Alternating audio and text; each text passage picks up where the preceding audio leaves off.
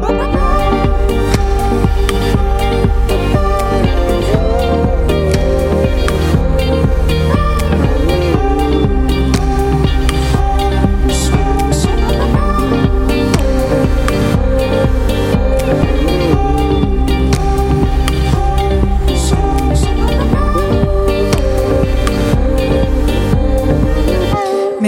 Avec nous sur Radio Phoenix. Aujourd'hui, on est lundi et comme tous les lundis, on retrouve Enzo pour notre récap de l'actu sport.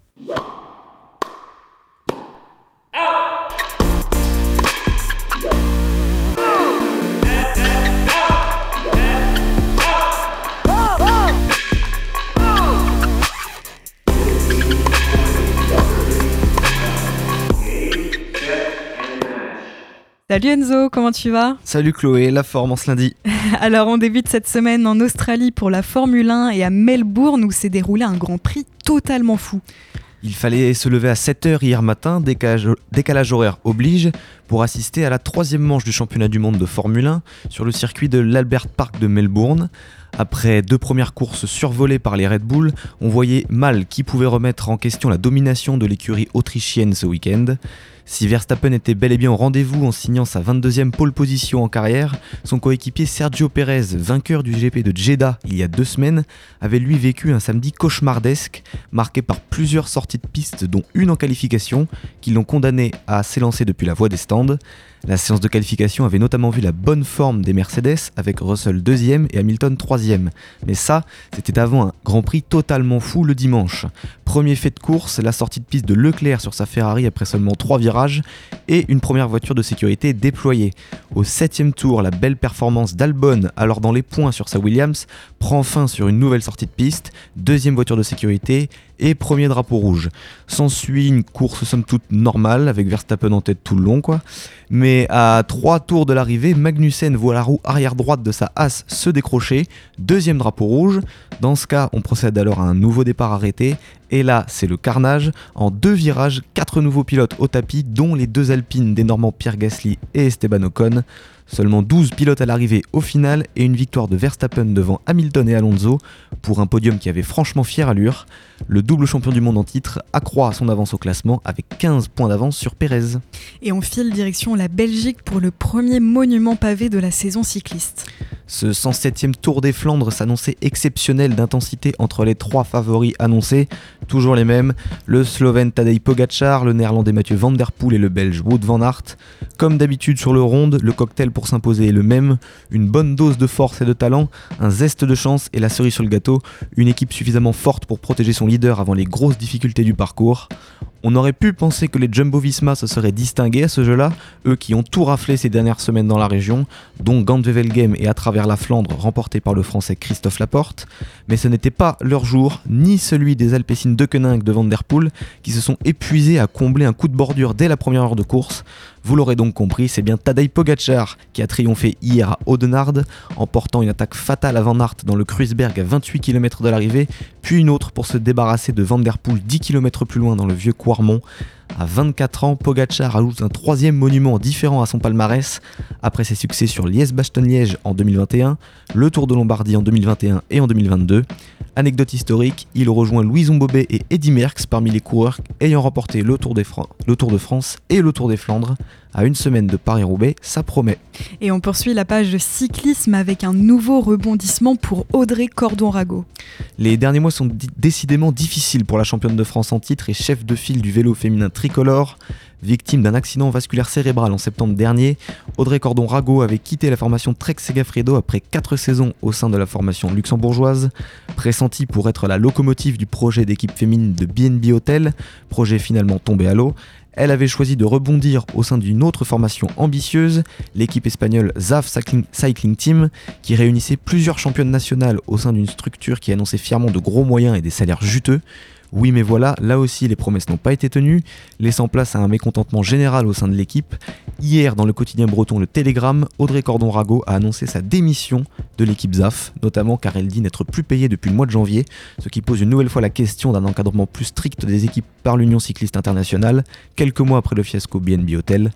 En ce, qui concerne Cordon-Rago, on surveillera ces prochains mois, et qui va forcément chercher à rebondir en vue notamment du Tour de France à suivre. Un mot de basket à présent où on connaît les nouveaux noms qui feront partie du Hall of Fame. Exactement Chloé, c'est officiel depuis samedi soir et l'annonce à Houston des nouveaux Hall of Famers, Dwayne Wade, Dirk Nowitzki, Pogazol, Greg Popovich et Becky Hammon, que du beau monde, et bien sûr le français Tony Parker, l'ancien meneur des San Antonio Spurs, quadruple champion NBA et MVP des finales 2007 va donc rejoindre le panthéon du basket américain. Après les intronisations de Tim Duncan en 2020 et de Manu Ginobili en 2022, c'est toute l'ossature légendaire de la dynastie des Spurs des débuts des années 2000 qui se retrouve réunie. Et toujours aux États-Unis, en tennis, un mot de la nouvelle performance de Daniel Medvedev, décidément irrésistible ces dernières semaines. Le deuxième Masters 1000 américain de l'année a rendu son verdict hier après-midi. La finale opposait le russe Daniel Medvedev à l'italien Yannick Sinner. Medvedev, déjà vainqueur en 2023 des tournois de Rotterdam, Doha et Dubaï, et finaliste à India Wells la semaine dernière face à Alcaraz, avait fort à faire face à Sinner, qui après avoir ébloui le public de Floride en sortant Alcaraz en 3-7 dans une demi-finale titanesque, espérait remporter le premier Masters 1000 de sa carrière.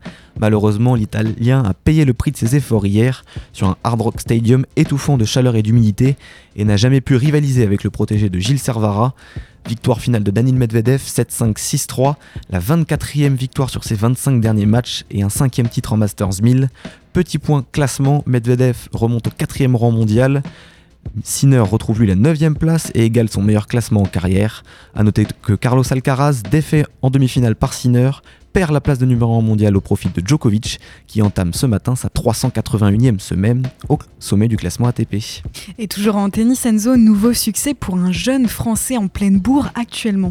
Tout à fait, il s'agit de Lucas Van Hache, le jeune joueur de 18 ans, vainqueur de Roland Garros Junior en 2021 et décidément en grande forme sur le circuit Challenger. Après avoir remporté celui de Pau en mars après une finale de 4 heures face à Hugo Humbert, Van Hache s'est facilement imposé hier en finale du Challenger de San Remo en Italie. Il n'a laissé aucune chance à Juan Pablo Varias, 89e mondial, en gagnant en 2-7 sec 6-1-6-3. Il poursuit sa belle progression et atteint son meilleur classement en carrière aujourd'hui, 91e mondial, mais aussi 26e à la race. Avec Arthur Fils, ils s'inscrivent comme l'avenir du tennis français. Et on passe au football et à la Ligue 2 où Caen continue de s'accrocher à ses rêves de montée.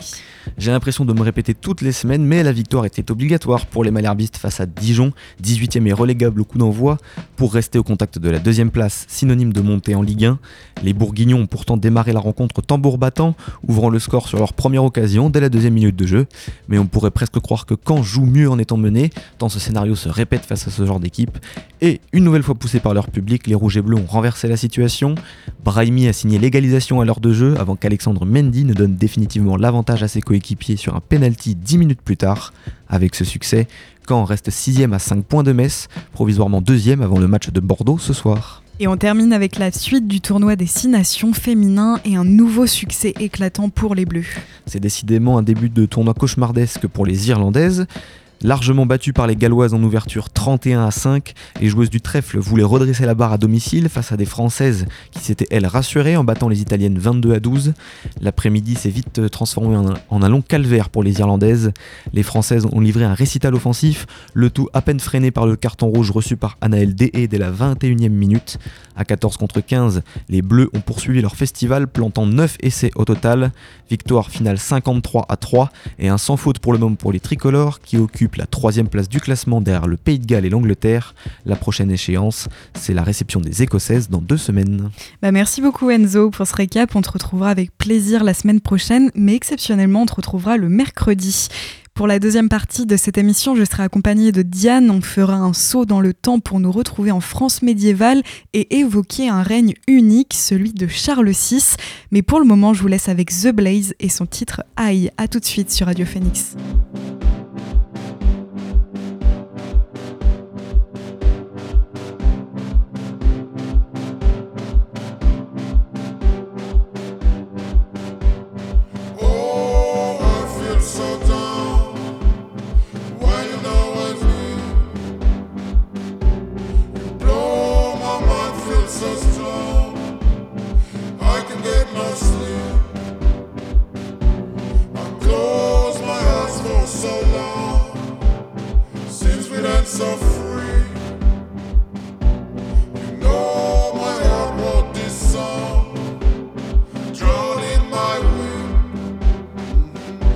but this feeling is love.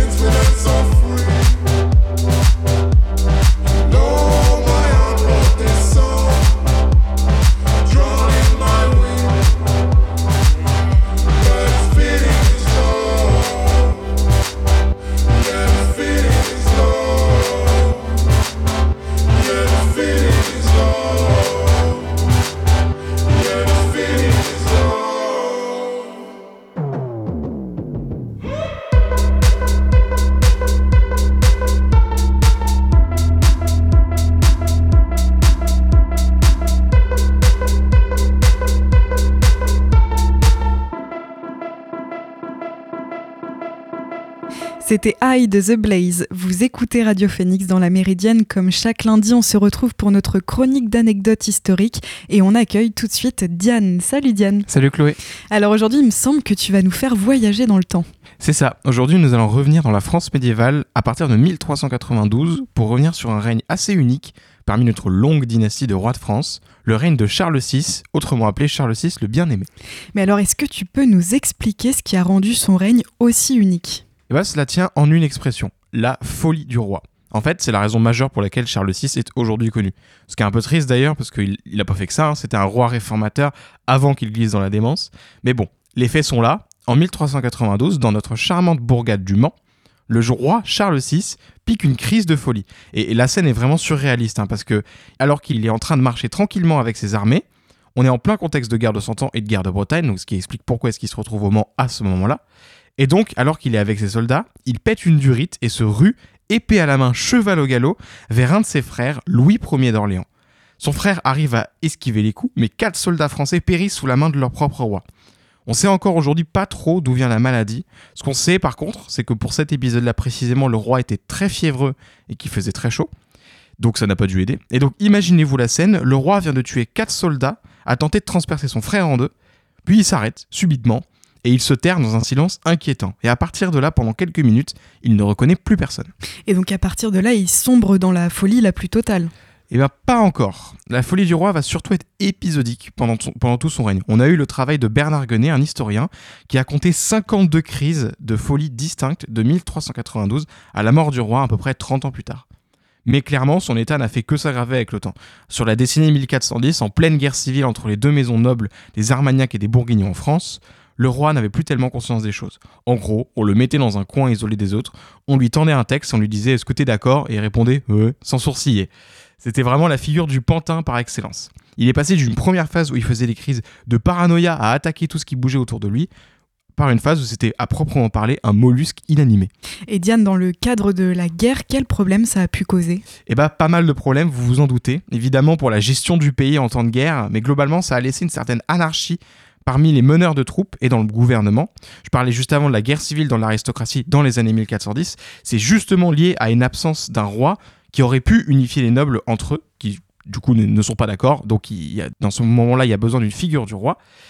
Et le point culminant du problème, c'est le traité de Troyes, en 1420, où le roi, évidemment sous la pression des Anglais, cède ni plus ni moins le royaume de France en héritage, faisant légalement du roi d'Angleterre Henri V le roi de France à la mort de Charles VI.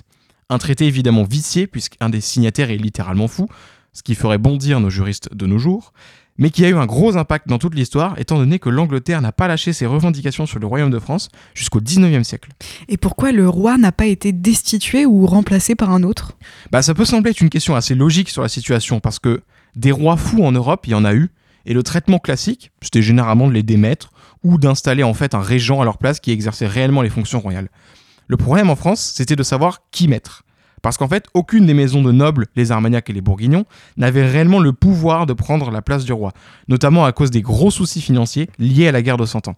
Et puis, en fait, le roi était très apprécié du peuple, quand bien même le peuple était parfaitement au courant pour la maladie. Alors du coup, on a bidouillé un conseil des aristocrates, tantôt dominé par le seigneur de Bourgogne, le seigneur d'Orléans ou le seigneur d'Armagnac. On avait en fait un roi totalement inutile, mais vu que personne ne pouvait raisonnablement le remplacer et qu'on avait besoin de lui pour le prestige royal, il était inutile, donc indispensable. Bah merci beaucoup Diane pour toutes ces explications. On te retrouve jeudi prochain, même heure, avec grand plaisir. Restez avec nous dans un instant, on fait un tour d'horizon de l'actualité du week-end, mais avant je vous laisse avec Vermeil et son titre Encore un peu d'air. À tout de suite sur Radio Phoenix.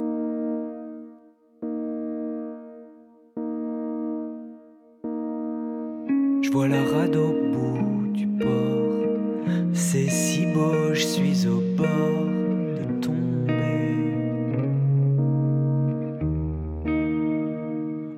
de m'envoler.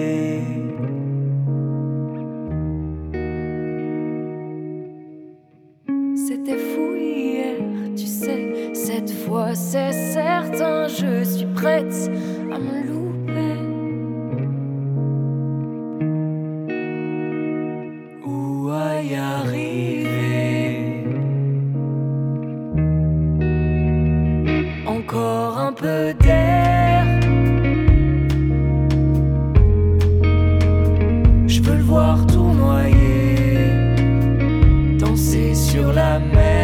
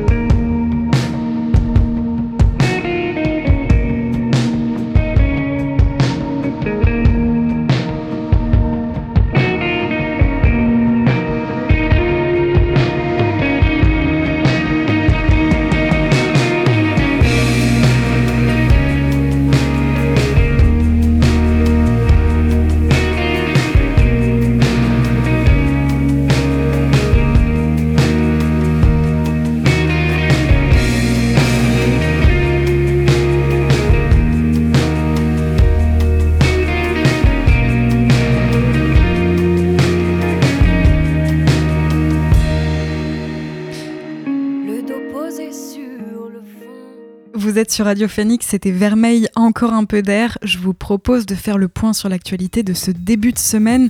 Je l'ai évoqué rapidement dans le flash tout à l'heure. Les scientifiques de la goélette Tara ont quitté le port de Lorient hier pour une mission de deux ans le long des côtes européennes.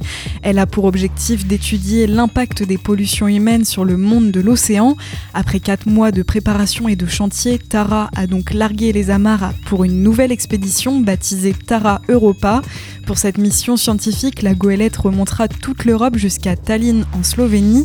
L'objectif de l'expédition est d'étudier l'interface entre le milieu terrestre et le milieu marin dans des zones clés comme des régions agricoles ou des sites industriels. Les scientifiques s'intéresseront notamment aux effets des actions humaines sur les écosystèmes, en particulier l'impact de la pollution chimique sur la biodiversité marine. Les données récoltées seront analysées par plus de 500 chercheurs et les premiers résultats devraient être connus d'ici deux ou trois ans. Lors de sa dernière expédition, terminée mi-octobre 2022, Tara avait parcouru 70 000 km autour du globe pendant près de deux ans, réalisant des milliers de prélèvements de micro-organismes dont l'analyse doit permettre de mieux comprendre le fonctionnement du plancton océanique. À l'actualité également, la NASA va dévoiler aujourd'hui le nom des quatre astronautes qui se rendront autour de la Lune fin 2024, une première étape avant le prochain retour des hommes sur le sol lunaire. L'identité des trois Américains et du Canadien qui formeront l'équipage d'Artemis 2 doit être dévoilée à 17h heure de Paris depuis le centre de la NASA à Houston au Texas. Ils seront les premiers êtres humains à voyager jusqu'à la Lune sans y atterrir depuis la dernière mission Apollo en 1972. L'agence spatiale américaine envisage de marquer à terme le retour des hommes sur notre satellite naturel. Ce retour se traduirait par l'établissement d'une présence durable avec la construction d'une base à sa surface et d'une station spatiale en orbite autour. Apprendre à vivre sur la Lune doit permettre de tester toutes les technologies nécessaires à un voyage d'une complexité encore plus grande, l'envoi d'un équipage vers Mars. La date de lancement d'Artemis 2 est pour l'instant prévue pour novembre 2024. La mission durera une dizaine de jours. Les quatre astronautes embarqueront dans la fusée SLS de la NASA, la plus puissante du monde à l'heure actuelle. Ils prendront place au sommet de cette fusée dans la capsule Orion, qui se détachera une fois dans l'espace et les emmènera autour de la Lune. Pour rappel, la fusée SLS n'a pour l'instant volé qu'une seule fois lors de la mission Artemis 1. Elle avait propulsé la capsule Orion vide jusqu'à la Lune lors d'une mission test d'un peu plus de 25 jours. La capsule était revenue sur Avec succès en décembre dernier.